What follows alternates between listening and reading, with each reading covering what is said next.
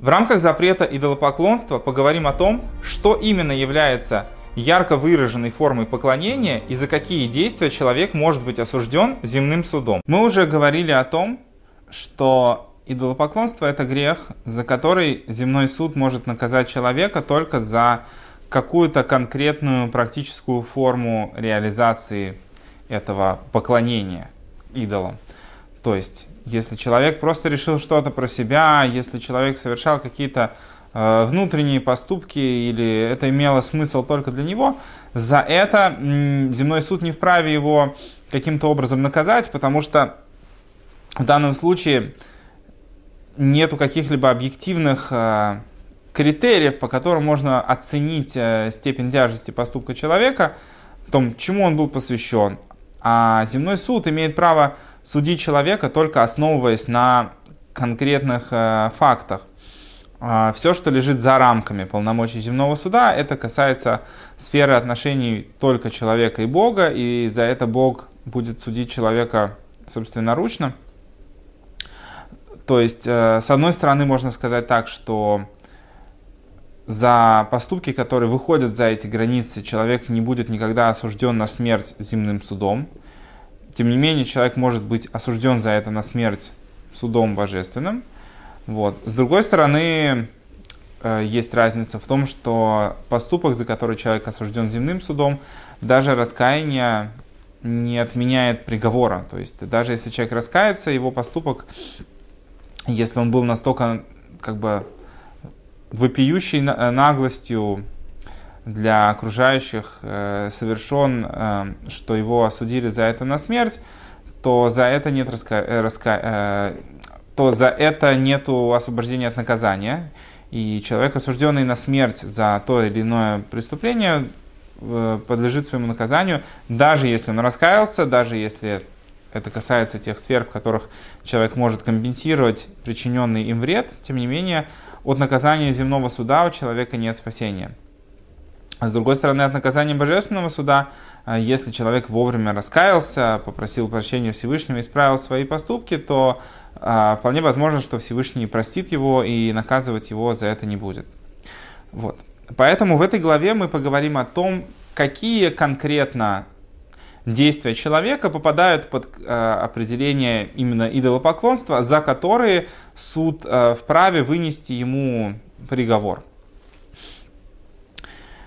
Бенох, человек, который совершил какой-либо акт поклонения идолам, подлежит за это смерти по решению суда.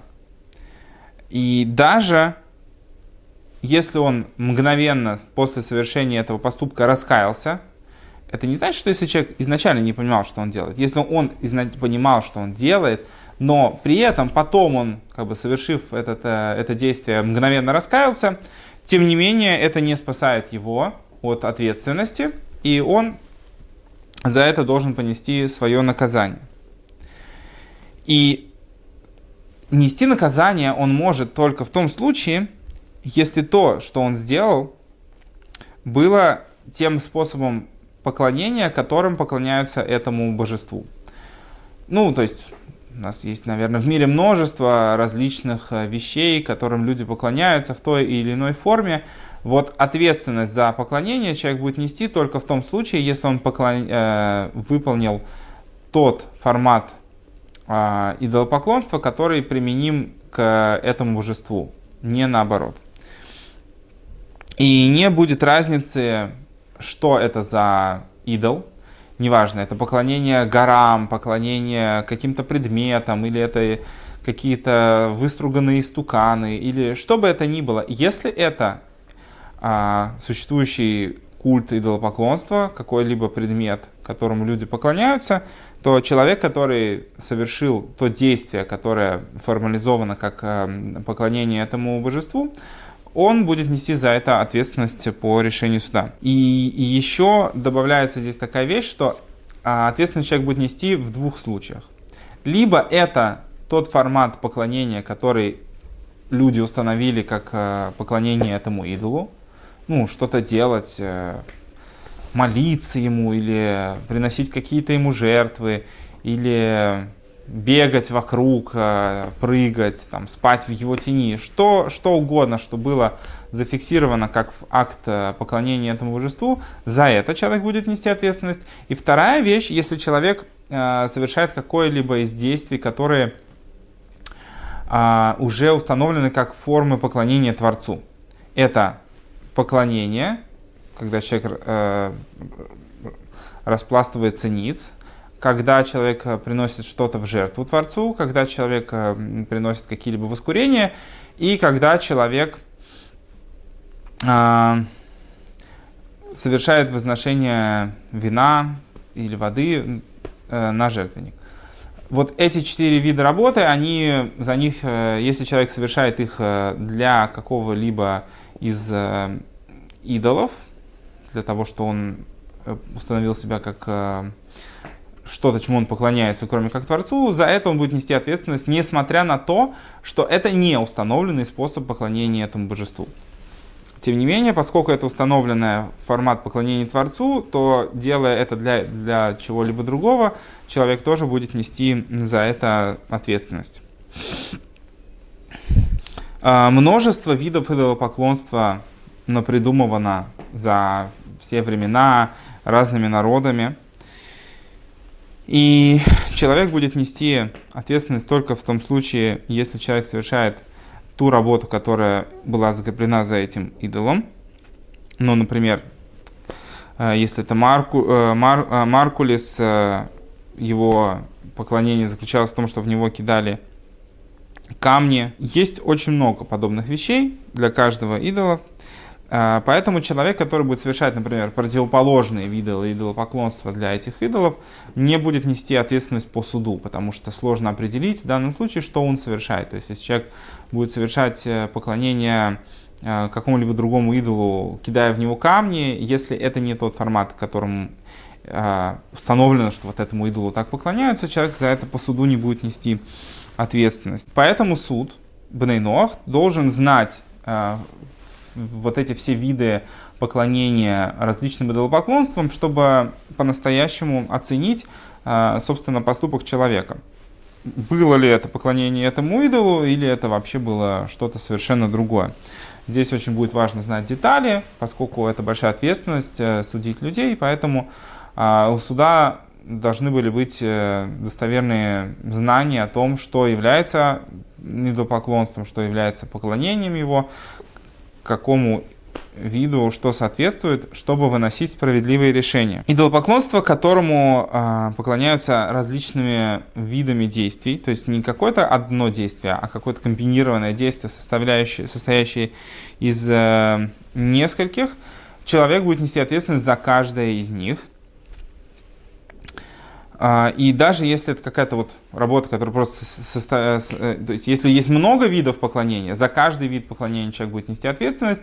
А если же это просто какое-то отдельное действие, в котором много деталей, там, сделать это, потом сделать то, потом сделать что-то третье, то человек будет э, тоже нести ответственность за каждый из этих этапов и э, ну, это касается именно каких-то ключевых этапов. То есть, если вот про данный этап можно сказать, что это часть общей картины, то за него человек уже будет нести ответственность. Если это просто какое-то действие, которое там подготовка или что-то еще, за это человек по суду ответственности нести не будет. Вот. Если же человек поклоняется э, теми видами, которыми поклоняются Всевышнему, то за них он будет нести ответственность намного более широком э, перечни вещей. Например, человек, который э, вознес э, вино для какого-либо божества или принес жертву там, Маркулису, или поклонился и принес жертву какому-либо другому божеству, несмотря на то, что это вообще не является способом поклонения этому божеству, то есть это как бы к этому культу не относится, тем не менее, поскольку это устоявшийся формат э, поклонения божеству, в данном случае Творцу, за это человек будет нести ответственность. Что подразумевается под э, поклонением? Не просто поклон, подразумевается то поклонение, которое было в храме, когда человек э, падал ниц э, на пол храма. И поскольку это было поклонением Творцу, то это было запрещено делать э, каким-либо другим идолом и делать кроме как в храме. Поэтому любое поклонение любому другому божеству будет считаться поклонением э, идолу, и за это человек будет нести ответственность. И здесь будет неважно, если человек прям лег, распростер руки и ноги, или просто головой уткнулся в землю, в данном случае это будет считаться поклонением, и за это человек будет нести ответственность. А если же человек просто поклонился головой, склонил голову, вместе со всем телом э, перед каким-либо идолопоклонством,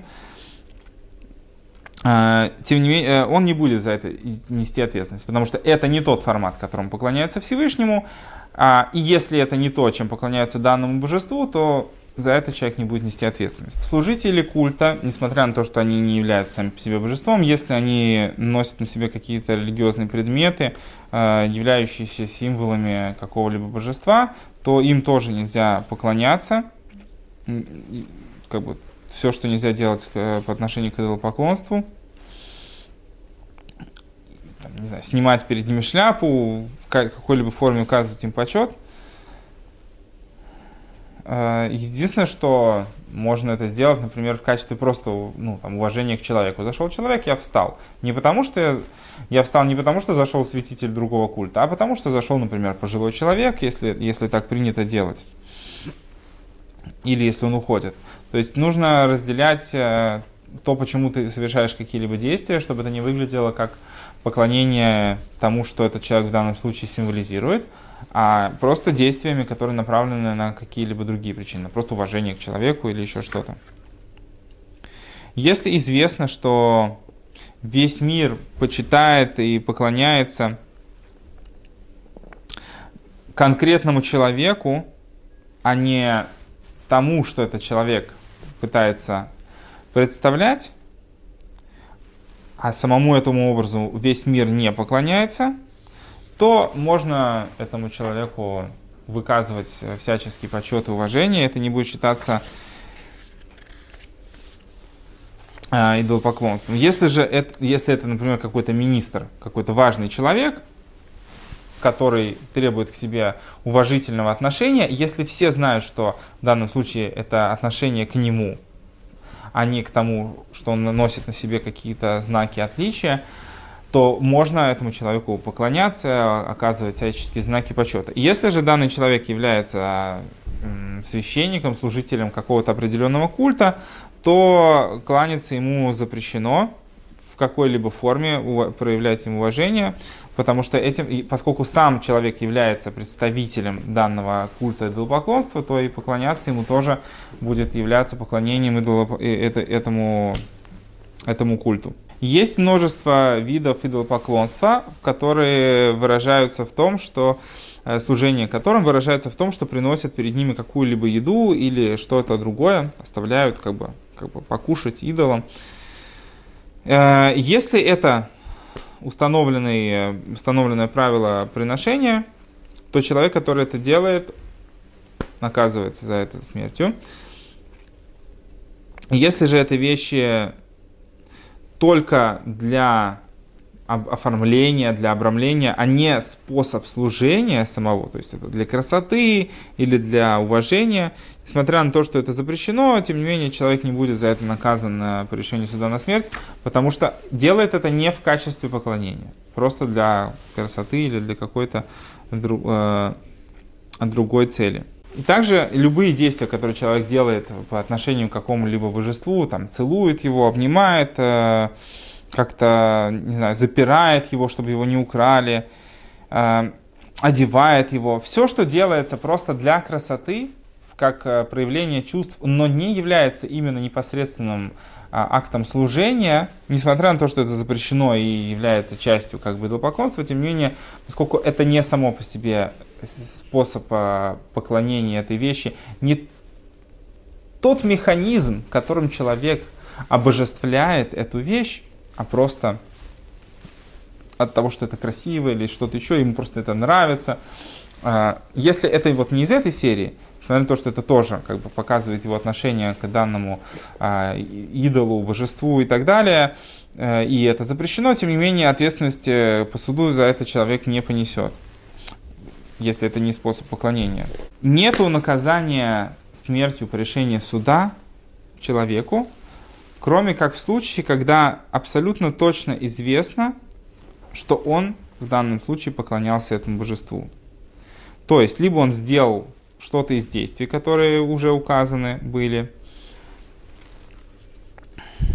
и, и было заметно, что вот это именно то, что под, под собой подразумевало, или то, что он сказал, что принимает на себя это идолопоклонство.